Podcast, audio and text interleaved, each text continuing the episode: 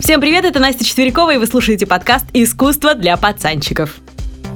Книга «Искусство для пацанчиков по полочкам», друзья, живет полной жизнью. Спасибо вам огромное за отзывы, за фотки в стиле пацанчиков э, в коридорах ваших домов, подъездах с этой книгой. Это просто крутой флешмоб. Спасибо огромное. Ну, в общем, я в восторге в полнейшем. Кстати, книга наша уже докатилась до Америки, Европы, а, ближнего зарубежья. И э, мне дали список недавно, в каких городах теперь ее можно купить. Москва, Питер, Екатеринбург, Самара, Рязань, Иркутск, Челябинск, Нижний Новгород, Тверь, Калининград, Новосибирск, Краснодар, Чита, Воронеж, Хабаровск, Смоленск, Ростов-на-Дону, Подольск, Тула, Люберцы, что немаловажно для пацанчиков, Ярославль, Жуковский, Жуковской, как сказал это, Алматы Сочи, Уфа, Томск. Вот такой вот списочек, и во всех этих городах уже можно купить книгу «Искусство для пацанчиков» по полочкам. Кстати, в магазине Book24 э, дают скидку 20% при заказе книги нашей с 25 января по 25 февраля 2021 года, если вы будете слушать этот подкаст вдруг э, несколькими годами позже. И промокод этой акции пацанчики, так что покупайте со скидочкой. Но в издательстве СТ, где мы, собственно, выпускались, говорят, что осталось книг считанное количество. Так что огромное вам спасибо за доверие к пацанчикам и за внимательное прочтение, что тоже для меня немаловажно. Сегодня, друзья мои, февральский выпуск, и поэтому он такой влюбленный выпуск э, искусства для пацанчиков. Ну, как бы вы ни относились к этому празднику, я имею в виду 14 февраля, э, даже у самых суровых пацанчиков, я уверена, февраль наверняка ассоциируется не только с носочками на 23 февраля, тем более, что влюбленным можно быть вообще во что угодно и в кого угодно. Можно в пацанчиков, а можно в носки, кстати, да, а можно и в искусство. И э, я хочу в этом эпизоде отправить Валентинку в США. А да, вот так вот. Одному известному американскому художнику. Так, Русофила, спокойно. Вам понравится, я обещаю. Но до того, как мы начнем, я хочу признаться в любви к нашему современному театру, друзья мои. В прошлом году меня мои друзья Света и Маша Афанасьевы, да, вот так вот случается, когда э, твои ученицы и э, их мамы становятся твоими друзьями. Они приучили меня к театру. Вот честно, без шуток, я абсолютно не была театралом и не мнила себя таковым никогда. Но когда они меня окунули в этот мир, просто практически насильственно, оказалось, что у нас в Москве такие крутые театры и такие потрясные премьеры, что ну просто восторг. И театр реально бессмертен, я могу это заявлять с уверенностью. Никакие высокие технологии его не заменят. А потом как-то все пошло, закрутилось, и моя театральная жизнь тоже. Я подружилась с Даней Ариковым из театра практики, с Любой Стрижак из Гоголь-центра. Вот однажды, после спектакля, представьте себе, нас подвозил Никита Кукушкин. Да, тот самый, который снялся во всех клипах Крем-соды. Да, вы знаете наверняка этого парня. Какой он харизматичный на экране, просто невероятный на сцене по энергетике. А в жизни оказалось, ну вот очень милый и добрый человек. И наверняка, если э, спросить его об этой встрече, то, понятное дело, не вспомнит, кого он там подвозил после спектакля. Но у меня осталось очень теплое, приятное впечатление в памяти. И я безумно рада, что у Никиты выходит новый фееричный спектакль. И вот на него-то я вас э, и хочу не просто пригласить, но и совместно с банком Тиньков разыграть на него билеты. А это в наше время и с нашими ценами очень-очень важно. Так, Рассказываем сначала про спектакль. Это моноспектакль Никиты Кукушкина по текстам Владимира Адоевского. Называется он «Человек без имени». Создан он при поддержке банка Тиньков. Вообще, Адоевский – это очень интересный чел. Первый музыковед, любитель оккультных учений, прикиньте. У него даже была кличка «Русский Фауст». Вот такой вообще интересный был дядя в 19 веке. Вот такой мегаобразованный, интересный пацанчик, я и Адоевского сейчас имею в виду, сам не зная того, вступил в коллаборацию длиной в несколько веков с ребятами из Гоголь-центра. Кукушкин совместно с Кириллом Серебренниковым поставили спектакль, где действие происходит в нескольких эпохах. В 19 веке, в годы жизни Адоевского, в 2020 и в 4338 году. Э, герой постоянно трансформируется. То это Адоевский, то это Пушкин, то это Бетховен, то Мефистофель. К тому же весь спектакль это настоящий алхимический рецепт. Что из этого выйдет в финале, это вы узнаете только в финале. Больше спойлерить не буду. А, а нет, еще один спойлер будет. Музыку к спектаклю готовил мой любимый современный композитор Петр Айду. В общем, я сама мечтаю попасть на этот спектакль, прям-таки потираю свои культурологические ручонки от нетерпения. Ну а теперь о том, как можно выиграть билеты на премьеру. 24 и 25 февраля 2021 года пройдут показы только для тех, кто поучаствовал в розыгрыше билетов. Купить на эти дни билеты будет просто нельзя. А потом уже 26, 27, 28 февраля пройдут три премьерных показа, билеты на которые будут в продаже. Это достаточно просто. Нужно выложить у себя в соцсетях пост с упоминанием спецпроекта Гоголь-центра и Банка Тиньков и рекомендации одного-трех спектаклей на ваш выбор. Ссылку на свой пост надо отправить э, Тиньков на лендинге l.tinьков.ru slash artpodcast. Авторизация там элементарная. Ссылку, чтобы вы не мучились, я дам в описании. Важно быть при этом держателем карты MasterCard банка Тиньков. Каждый победитель получает два билета и одну книгу. Книгу без билета выиграть нельзя, если что. Победителей будут э, выбирать рандомно, так что все по чесноку. А если вы не являетесь клиентом Тиньков, то на сайте проекта можно сразу оформить дебетовую карточку Тиньков Black Mastercard. Все, можно участвовать в розыгрыше наравне с действующими клиентами. И, кстати, те, кто оформит на лендинге дебетовую карту Тиньков Black, получат 50% кэшбэка на билеты в кино, театр и на концерты, купленные через сайт или приложение Тиньков. Эх, вот у меня-то карта Тинькофф Блэк уже год как. Новичкам повезло. Но я могу сказать от себя лично, что мне карта нравится и приложение тоже. Все очень удобно и комфортно. Участвовать в розыгрыше можно до 18 февраля включительно. А список победителей опубликуют 19 февраля на странице проекта. У нас с вами полно времени, чтобы поучаствовать и попасть на премьеру «Человека без имени» в Гоголь-центр. Кстати, всех владельцев Тиньков э, ждут плюшки в Гоголь-центре. Программки с автографами Кирилла Серебренникова и Никиты Кукушкина всего за 1 рубль. И возможность купить лимитированный мерч, выпущенный специально к спектаклю со скидкой э, около 50%. Круто, да? За пять последних лет э, по поисковым запросам Google был составлен рейтинг самых знаменитых картин в мире. И вот в десятку входят, внимание, портрет госпожи Лизы Дель Джаконда Леонардо, она же Джаконда, она же Мона Лиза, фреска «Тайная вечеря», тот же автор, «Звездная ночь Ван Гога», наш любимый с вами Крик Эдварда Мунка, э, Герника Пабло Пикассо, «Поцелуй Густава Климта», «Девушка с жемчужной сережкой» Яна Вермеера – Рождение Венеры Сандро Боттичелли, Минины Диего Веласкеса, фреска сотворения Адама Микеланджело Буонаротти и вот картина, о которой мы сегодня поговорим, она следующая в списке. То есть в десятку она не вошла, но она прочно закрепилась на одиннадцатом месте. Называется эта картина, готовы? Американская готика. И здесь нет никакой ассоциации с готами, хотя эти чуваки на картине реально на них похожи. Итак, погнали, гуглим. Гранд Вуд, американская готика. И да-да-да, где-то я уже это видел. Да, вот этот вот мем знаменитый, повсюду разошедшийся и в гифках, и где только его нет. Абсолютно точно. По традиции искусства для пацанчиков я начну с того, а где в современной культуре этот образ обыгрывается. Да вот, друзья мои, везде он обыгрывается. Давайте начнем с черно-белой рекламы корнфлекса старый-старый черно-белый, я даже не знаю, каких она годов, наверное, 50-х, 60-х годов. Э, хлопья для завтрака кантри. Вот там, значит, э, стоят эти двое, все так, как на картине, но только они, понятное дело, живые, черно-белые, и говорят э, дуэтом Cornflakes. Ну, я думаю, что они так говорили низким голосом Cornflakes, хотя могли и другими голосами говорить. Ссыль на старую черно-белую рекламу я кину в описании подкаста, чтобы вы тоже посмотрели, потому что это реально очень забавно. Далее. Сериалы и фильмы. Ну, например, в сериале «Декстер» э, в шестом сезоне, в седьмой серии. Э, Небраска называется э, эпизод тайминг даже знаю, 36 минута 50 секунд, 36 минут 50 секунд. И вот там прямо цитируется конкретно американская готика. А в сериале «Доктор Кто» цитируется американская готика. Это третий эпизод э, третьего сезона. Там персонажи одеты как герои картины как раз. А наши любимые Симпсоны, ну куда без них, конечно же. Итак, ищем 17 эпизод пятого сезона Симпсонов, и серия называется «Барт катается на слоне».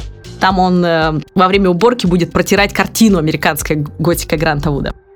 Также есть сериал с одноименным названием, он так называется «Американская готика», но, честно говоря, там, кроме архитектуры сарайчика, где герои постоянно находят зловещие серебряные колокольчики, в принципе, ничего общего с картиной нет.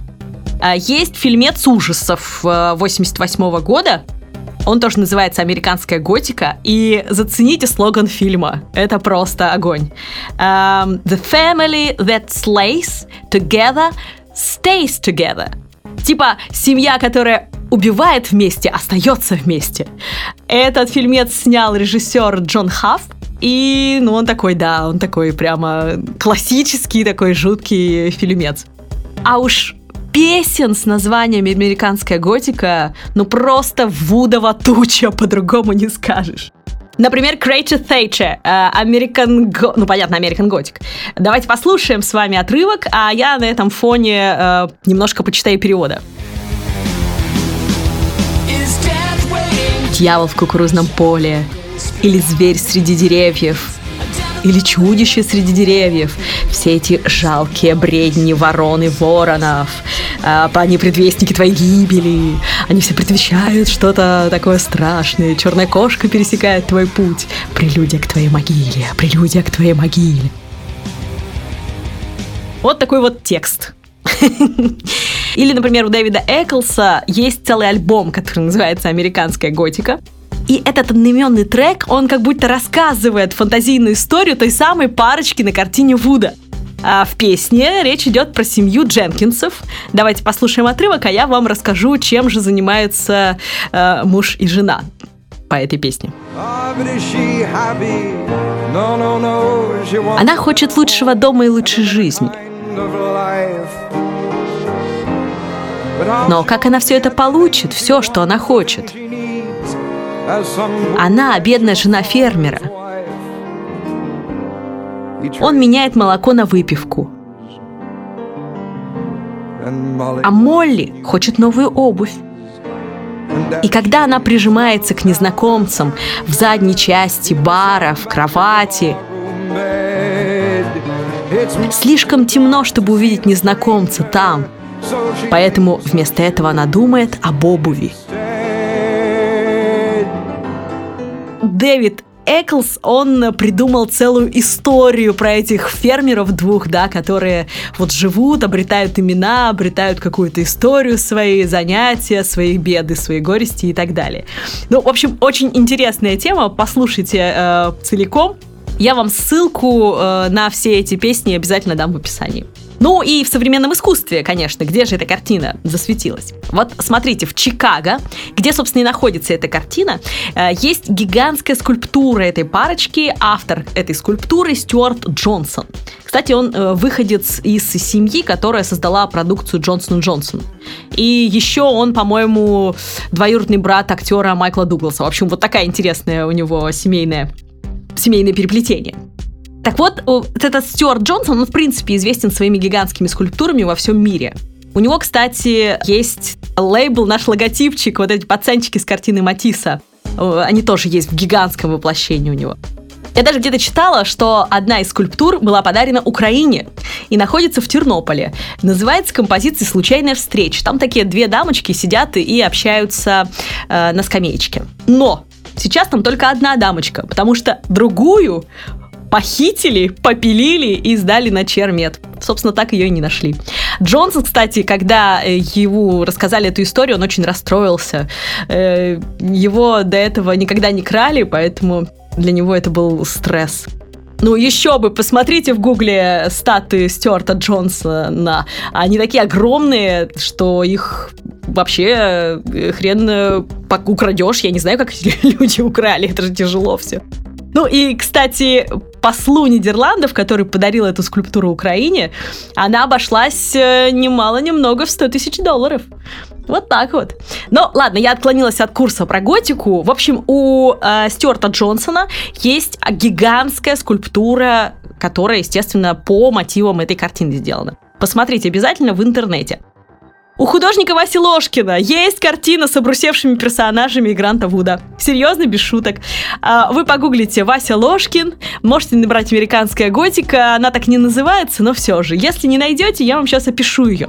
Итак, э, пятиэтажки, серые дома, стоит мужик и баба, по-другому не скажешь, беззубые оба, как и все герои Васи Ложкина, и у мужика в руках вилы, а у э, бабки написано «Люди добрые, Христа ради, подайте на хлебушек, умерла мама, нужна операция». Вот, ну, в общем, такая традиционная эстетика Ложкина. Посмотрите, очень интересно. Ну и особенно я хочу отметить работу художницы Отем де Форест.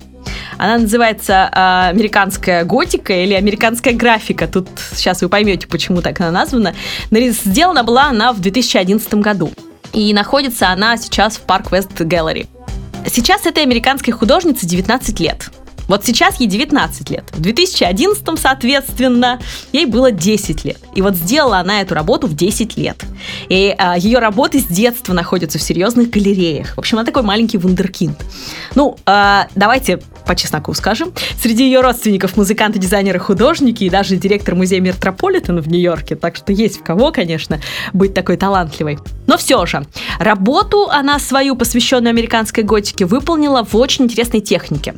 А, вы сейчас прямо гуглите Autumn de Forest, американская графика, или американская готика, вам выйдет все равно эта картина и информация про эту девочку, вы ее увидите. А, так вот, э, Сама художница говорит про свой стиль и про то, что она заимствовала просто персонажи, такие вот вещи. Это в 10 лет она говорила.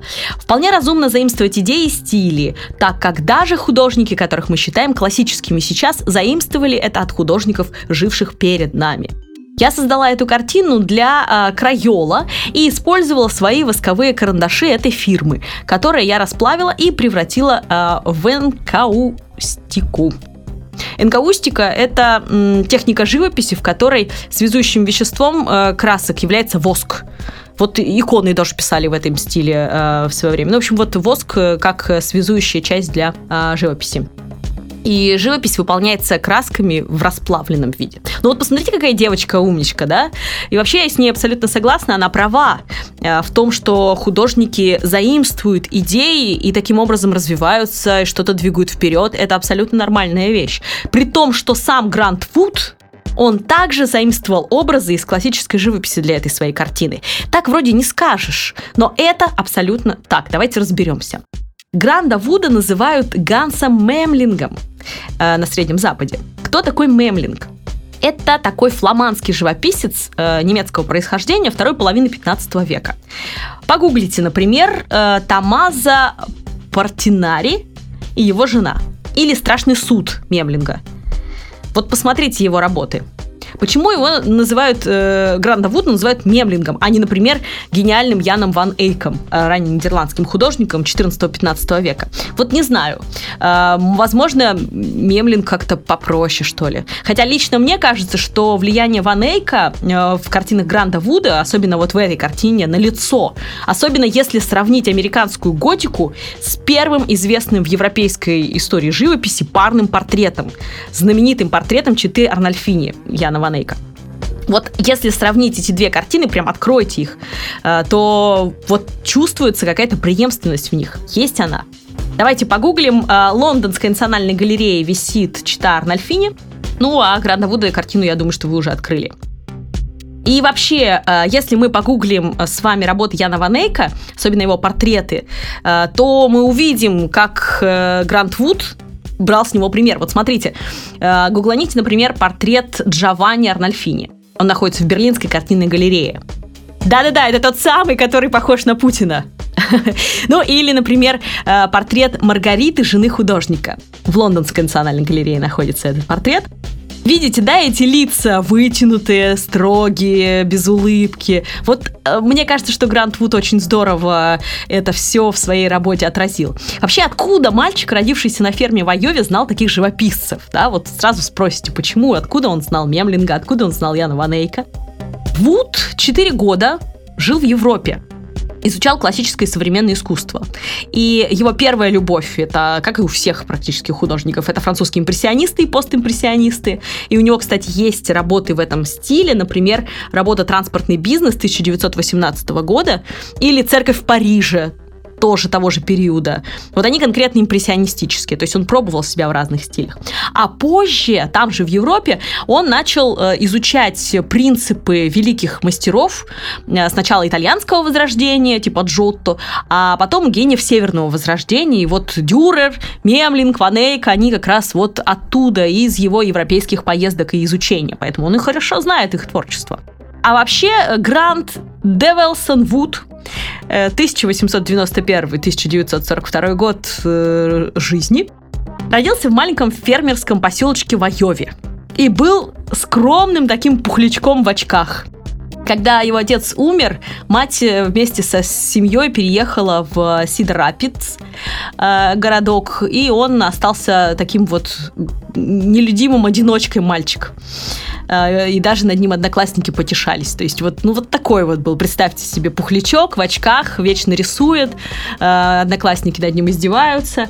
Ну вот такой вот он был. И он очень был застенчивый, замкнутый. И надо сказать, что возможно, как говорят некоторые специалисты, э, которые занимаются творчеством Вуда, вот эту вот замкнутость и застенчивость усилил тщательно скрываемый от всех гомосексуализм. Поэтому тут еще такая могла быть э, история с Грантом Вудом. Ну, в общем, э, Вуд учился в школе искусств Чикагского университета занимался изготовлением ювелирки из серебра и разных предметов быта в Миннеаполисе. Я, честно говоря, в интернете видела только люстру его дизайна. Люстра дизайна Гранд Вуда. Не знаю, получится у вас найти или нет, но вот как-то мне вышло. Э, и там главным декоративным элементом служат муляжи кукурузных початков. Ну, так что вот такая вот, да, все равно эстетика фермерства присутствует. Но э, успеха, надо сказать, вот эти вот попытки э, ювелирки работать, да, в каких-то предметах быта ему не принесли. И в 1916 году он вернулся в Сидор Рапидс, э, стал позиционировать себя как фермер-художник, запечатлял в своих работах жизнь трудового народа Среднего Запада. Ну и, собственно, э, направление, которое он избрал, сейчас называется регионализм или регионализм. Это направление э, времен Великой депрессии э, в Америке, когда художники хотели показать подлинную Америку. Ну, например, э, не только Грант Фуд да, в этом направлении рисовал, но еще и вот, например, можете погуглить Томаса Бентона. У него есть картины, например, «Ночной покер» или «Баллада о ревности». То есть такая романтизация как раз вот обычных трудяг, обычных таких вот трудолюбивых сельских пацанчиков. Кстати, очень много фоток, где Вуд сам, например, позирует в рабочем комбезе. Ну, тоже, да, это все, понятное дело, такая вот... Эм, такой пиар-ход, да, фермера-художника. А с 1934 по 41 год он э, уже преподавал живопись э, в школе искусств Айовского университета. То есть он подрос как бы до этого, да, и как раз регионалистическая вот эта вот живопись его, э, ну, так можно сказать, сделала профессионалом. И он курировал проекты настенных росписей, таких громадных, это было популярно как раз в то время. Консультировал студентов, ну что еще, чем вот занимаются? Ну и собственные произведения продолжал создавать. А 12 февраля 1942 года, за два часа до своего 51-летия, Вуд скончался в университетском госпитале от рака поджелудочной железы. Вот такая вот краткая биографическая справка, чтобы вы понимали, кто такой вообще есть Грант Вуд. В 1930 году он создает свою самую вот эту вот знаменитую сладкую парочку с вилами и прославляется на весь э, сначала, значит, Запад, на Америку, а потом и по всему миру. Хотя поначалу Поначалу он представил эту картину на ежегодную выставку. Это была выставка-конкурс живописи и скульптуры, вот как раз э, в художественном институте Чикаго. И она там заняла третье место. А ее автору, э, то есть Гранду Вуду, вручили 300 баксов. И для того времени это была достаточно значительная сумма. И мало того, эту картину опубликовали сразу несколько газет. И тут она становится дико, внимание, непопулярной в первую очередь потому что жители Айовы были в шоке. И в газеты поступила масса писем и откликов э, негативных. Там были такие, например, «Советую повесить этот портрет в одной из наших добрых сыроварен Айовы», пишет жена фермера мисс Эрл Робинсон. От выражения лица этой женщины определенно будет скисать молоко. Э, одна дама даже грозилась откусить ухо художнику за такое, представляете себе? Ну, в общем, Айова, жителям Айовы не понравилось то, как их изобразил Грант Вуд. И э, сам Грант Вуд, он как бы оправдывался, он писал, я не писал сатиру, я пытался изобразить этих людей такими, какие они были для меня в той жизни, которую я знал. То есть он реально рисовал людей, он не пытался кого-то высмеять.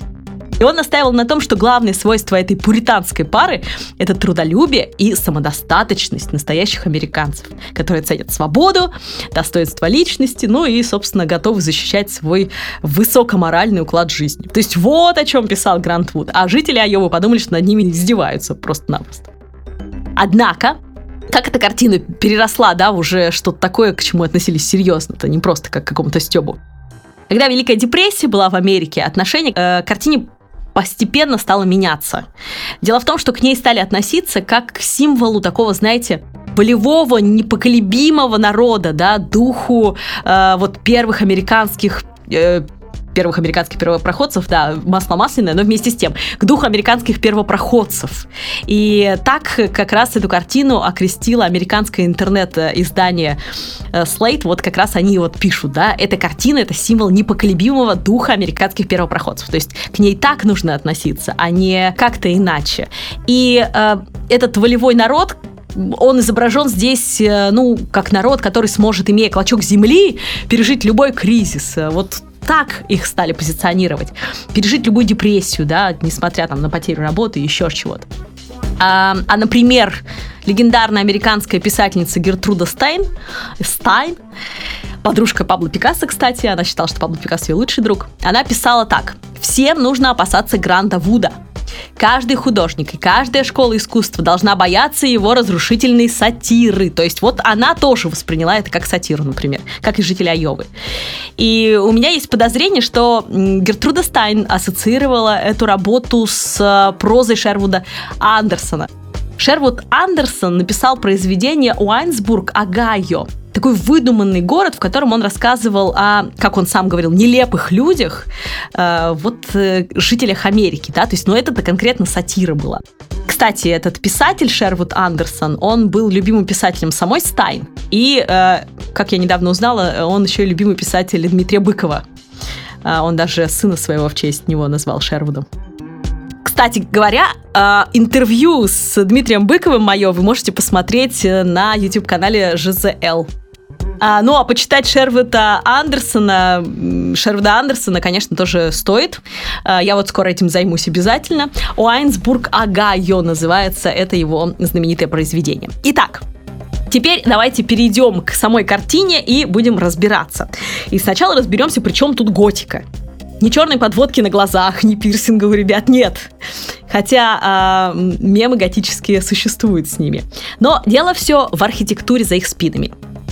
А, давайте открывать картину. Сейчас мы будем ее пристально рассматривать, поэтому в хорошем качестве откройте. А, вот этот вот стиль, домик за их спинами, да, деревянных домов, а, называется плотницкая готика. Отсюда, собственно, название картины. Она называется либо плотницкая готика, либо сельская готика. Это такой стиль, распространенный в провинциях США во второй половине 19 века. И э, он стремился подражать викторианской неоготике. Ну, то есть вот такой вот стиль, да, с стрельчатыми окошечками. Такое вот все. Посмотрите, пожалуйста, в интернете много примеров этих домов. Сам дом, который вы видите на этой картине, он абсолютно реальный, он сейчас э, стоит. Именно этот дом послужил отправной точкой для написания всей картины. Художник, э, когда его увидел, он э, захотел изобразить этот дом. И уже потом он дорисовал людей, которые, по его мнению, могли бы жить в таком доме. А, вот как дело было. Грант Вуд приехал в городок Элден, это штат Айова все тот же, для участия в выставке, которую организовал его друган-художник. И вот он увидел этот домик, проезжая там мимо, и ему очень э, понравилось, он его зарисовал, а потом уже дорисовывал туда вот этих двух персонажей, которые могли бы там жить. Так что дело не в грустных людях с маньячными лицами, готах, да, а дело в архитектуре. Ну а теперь а, о том, кто на картине. Опять же, это все реальные персонажи. Вообще, сам Вуд оставил недоговоренным, кто изображен на картине, муж с женой или это отец с дочерью. Но мы точно знаем, с кого он рисовал этих ребят. Мужик с вилами – это стоматолог Байрон Макиби из города Сидер Рапидс в штате Айова, а для женского персонажа позировала сестра Вуда Нэн. И вот сестра Вуда оставила воспоминания. У нее есть машинописные мемуары, история моего портрета. И оттуда мы знаем некоторые факты, собственно, и об этой картине, и о других картинах Вуда, где она изображена. А, ну, например, помните дамочка, которая писала в газету, что от выражения этой, лица этой женщины будет скисать молоко, да, помните, я вам рассказывала? Так вот, э, в книге э, Нэн, сестры Вуда, есть э, такая заметка, что она бы хотела ну, ответить ей. И она пишет, я бы хотела, чтобы эта завистливая дама прислала мне свою фотографию. И вот таким образом, да, я знаю, куда я ее повешу, написала она. Да? То есть она хотела еще отомстить. Так вот, э, сама Нэн рьяно настаивала на том, что это нифига не муж с женой на картине, а отец с дочерью. Ну почему? Потому что, посмотрите, мол, какой он старый, а я молодая и прекрасна, да? Как это можно подумать, что это мой муж? Нет, это вот мой отец, и не более того. Посмотрите, кстати, Грант Вуд, портрет Нэн 1933 года. Он находится в университете э, Висконсин-Мэдисон. И там она с цыпленком и сливой изображена. Ее, кстати, даже называют Мона Лизой американской. То есть настолько вот э, ее лицо было популярно в то время. А вот теперь внимание. Я говорила, что можно сравнить этот портрет читы американских фермеров да, с читой Арнольфини Ванейка. Почему еще? Потому что и там, и там очень много символов. Про символы читы Арнольфини у меня есть лекция из цикла «Картины по секрету». Она находится сейчас в архивах Лектория «Прямая речь». Можно найти, посмотреть. А вот э, какие символы есть на картине Вуда, берите лупу, будем всматриваться, потому что их тоже очень много. Ну, для начала, эта картина так или иначе портрет родителей Вуда. Где мы это видим? Во-первых, в образе этих э, фермеров. Итак, на женщину мы смотрим. На ней передник коричневый с кружочками такими, да? Так вот, это элемент одежды э, таких фермерских жен с родной Вуду э, Анамосы. Это вот поселочек, где он родился. И такие передники носила мать художника. И Нэн, его сестра, которая позировала для этой девушки, она вспоминала, что тесьму, которая вот э, была на этом переднике, оборочка, она уже вышла из моды, и дальше она пишет, и в магазинах ее не было. И я спорола ее со старых маминых платьев. То есть это конкретно реальная тесьма с маминых платьев. Теперь мужской смотрим э, образ. Очки. Обратите внимание на очки. Так вот, э, доктор Байрон Маккиби, э, стоматолог, который позировал, да, он носил очки с линзами восьмиугольной формы. Есть фотографии, его можно посмотреть. А Вуд пририсовал круглые очки. Почему? Потому что такие были у отца художника. И вот ему хотелось воспоминания это оставить. А теперь мать. Давайте сосредоточимся на женском образе и на образе матери Гранда Вуда тоже. Откройте, пожалуйста, картину Гранд Вуд «Женщина с растениями». 1929 года, музей Сидор Рапиц. А, в любом случае, а, это портрет матери художника. Вот эта женщина с растениями – это портрет матери художника. Узнаете, да? Узнаете передничек, тесьму ту самую, да.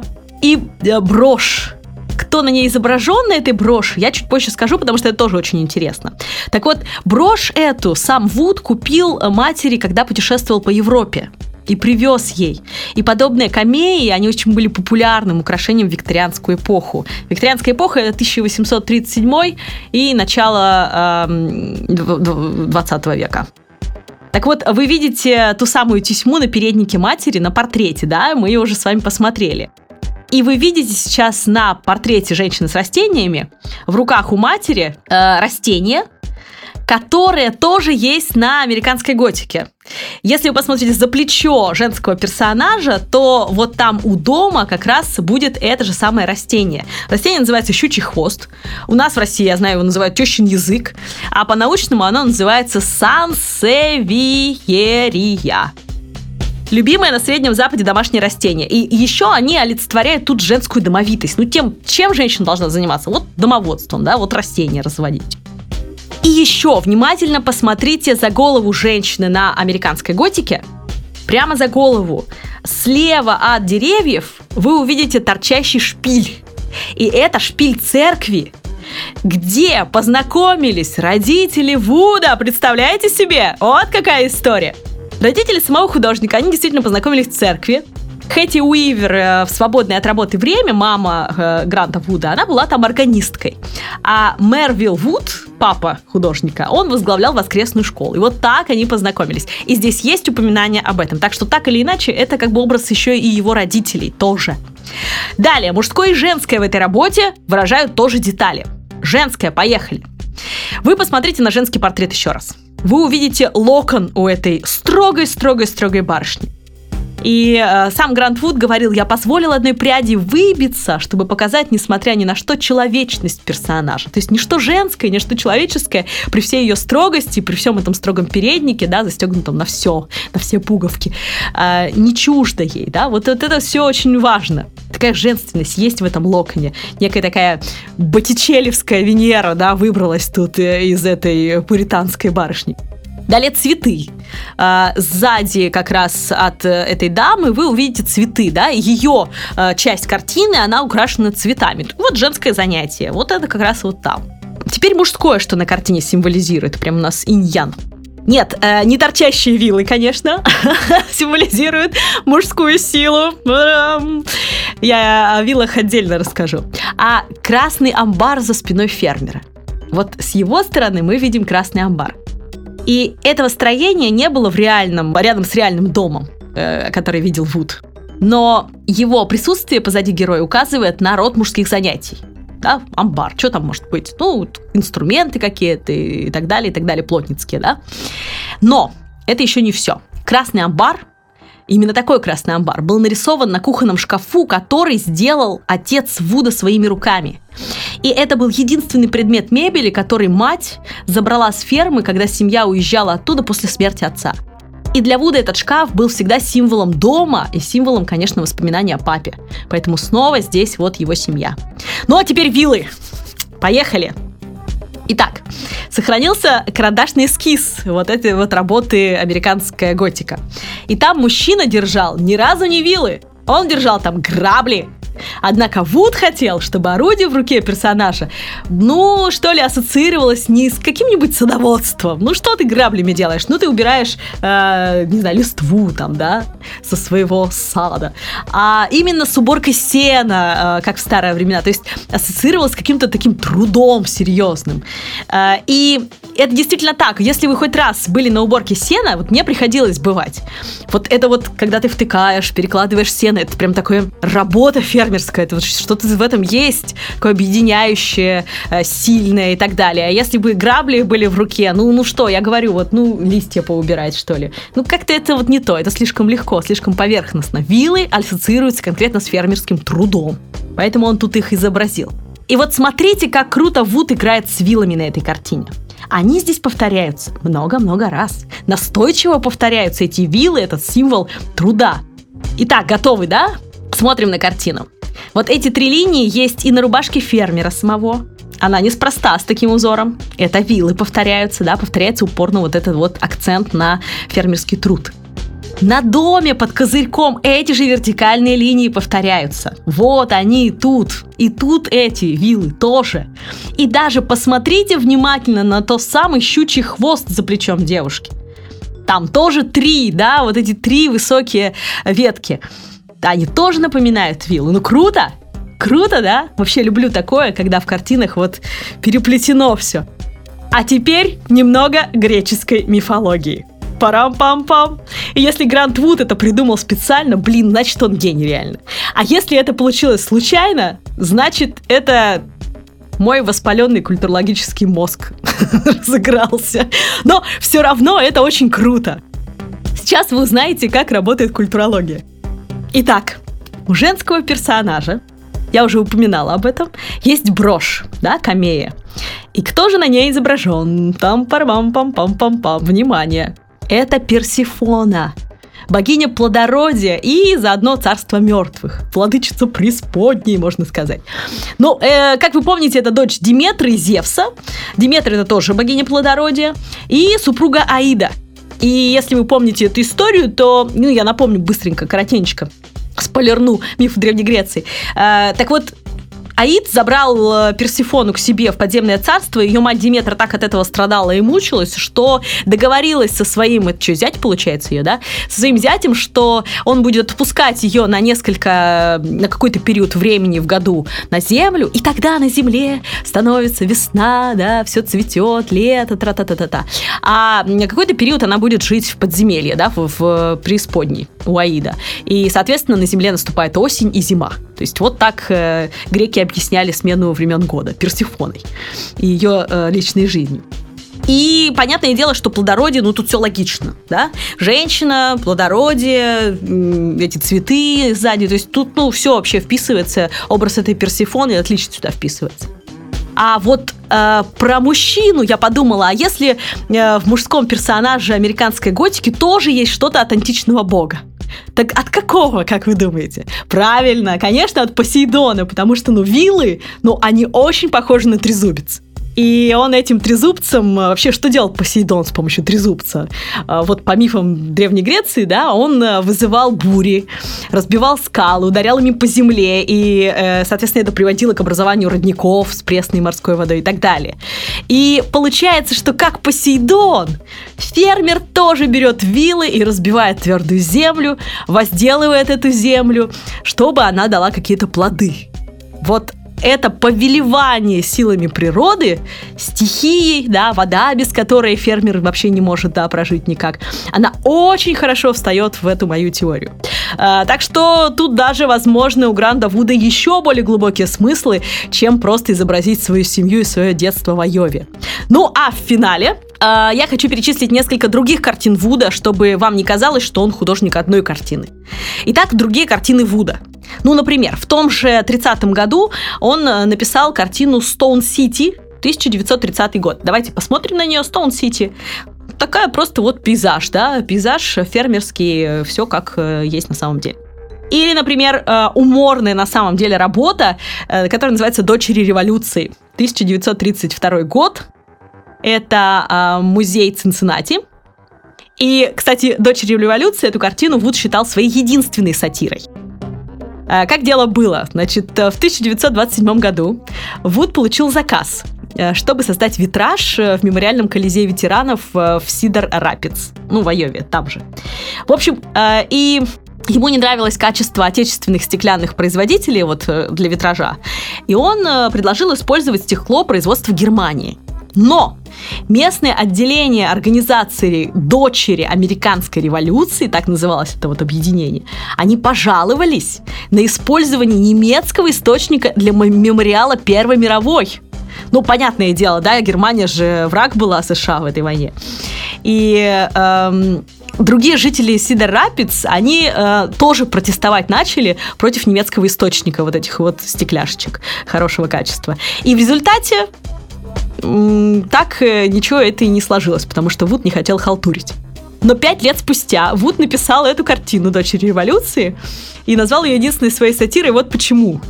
Он э, подчеркнул ну вот вы сейчас посмотрите на эту картину, да? Он подчеркнул такой контраст трех пожилых женщин в выцветших платьях э, с героической картиной «Вашингтон пересекает Делавер. Вот сзади них, да, позади них это как раз картина «Вашингтон пересекает Делавер», которая, по иронии судьбы, была написана как раз в Германии а, немецко-американским художником Мануэлем Лойце. То есть и здесь, значит, намек на Германию, что, мол, не надо тут, пожалуйста, нам на немцев гнать, они не так э, плохи.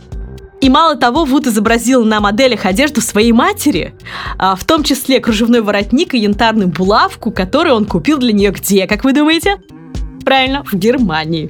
В общем, у него получилась такая вот сатира, да, то есть вы пользуетесь немецкими вещами, а сами не хотите сделать качественное из, э, собственно, немецкий материал. Ну, в общем, понятно, ладно.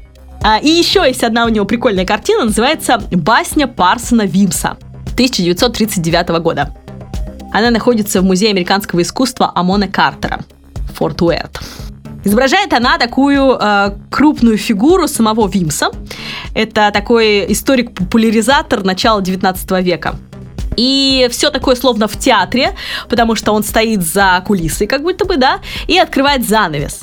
И Вуд изображает э, э, крупную фигуру Вимса именно потому, что вот он как бы на переднем плане находится, а дальше как бы театральное представление. Он открывает свою басню. И э, что это за басня? Это вообще на самом деле в Америке очень известная. Она иллюстрирует, как юный Джордж Вашингтон случайно сломал во время своей игры детской со сверстниками вишневое дерево и признался об, об этом своему отцу. И тот его простил, поощрив тем самым его честность. Ну, вот таким образом, да, вот это вот э, басня говорит об этом. И очень интересно, посмотрите на лицо этого мальчика. И вы вот мальчик видите на картине с топориком, вот посмотрите, пожалуйста, на его лицо. Вы видите, да, что он сделал? Грант Вуд этому мальчику Джорджу пририсовал лицо взрослого Вашингтона. Да, из известного портрета работы Гиберта Стюарта. Откуда мы его знаем? Да потому что однодолларовая купюра как раз вот именно с этим портретом э, существует. И это очень смешно. То есть взрослое лицо с однодолларовой купюры, да, э, в изображении мальчика. В общем, он правда интересный, Грант Вуд. Не думайте, что только американская готика и все. Ну что ж, я надеюсь, что вам эта картина открылась с другой совсем стороны, как и мне. Я гораздо теперь э, интереснее на нем мне смотреть и вообще разбирать ее. И теперь мне кажется, у, сколько же смыслов, да, в ней. Вот, надеюсь, с вами случилось то же самое. А в финале, если хотите устроить с нами крутую интеграцию или замутить коллабу, пишите на infosobaka.talktalk.me. Если хотите перетереть лично, ищите меня в соцсетях по нику Настя 4Ч. Если вы слушаете нас на платформах, где нет описания подкаста, то всегда можете найти его в телеграм-канале «Искусство для пацанчиков». Ну а также вы всегда можете поддержать любимый подкаст монетой на сайте Patreon. Ссылка в описании. Традиционно хочу поблагодарить лично наших замечательных патронов Екатерина Аносова, Егор Щерпин, а, Наталья Кораблева, Максим Зайцев, Ирина Матикова, Матикова, Ольга Платвинова, Таня Гонсалес, Ольга Петушкова, Анастасия Юсупова, Чудачка Дачка Т, Варвара З, Катя Тертышная, Влад Векслер, Ксения Алифир, Алекс З, Сизова, Александр Септима, Зоя, Юля Бойко, Даша Латуха, Мирослав В, Ахчи, а Валерия, Владислав Соколенко, Вантро. Спасибо вам, ребята, большое, что нас поддерживаете. Кстати, Помните, только патроны участвуют в обсуждении будущих тем и имеют право заказа персонажа, так что вступайте в их стройные ряды. Спасибо, что слушаете «Искусство для пацанчиков» от души, как говорится, и до встречи!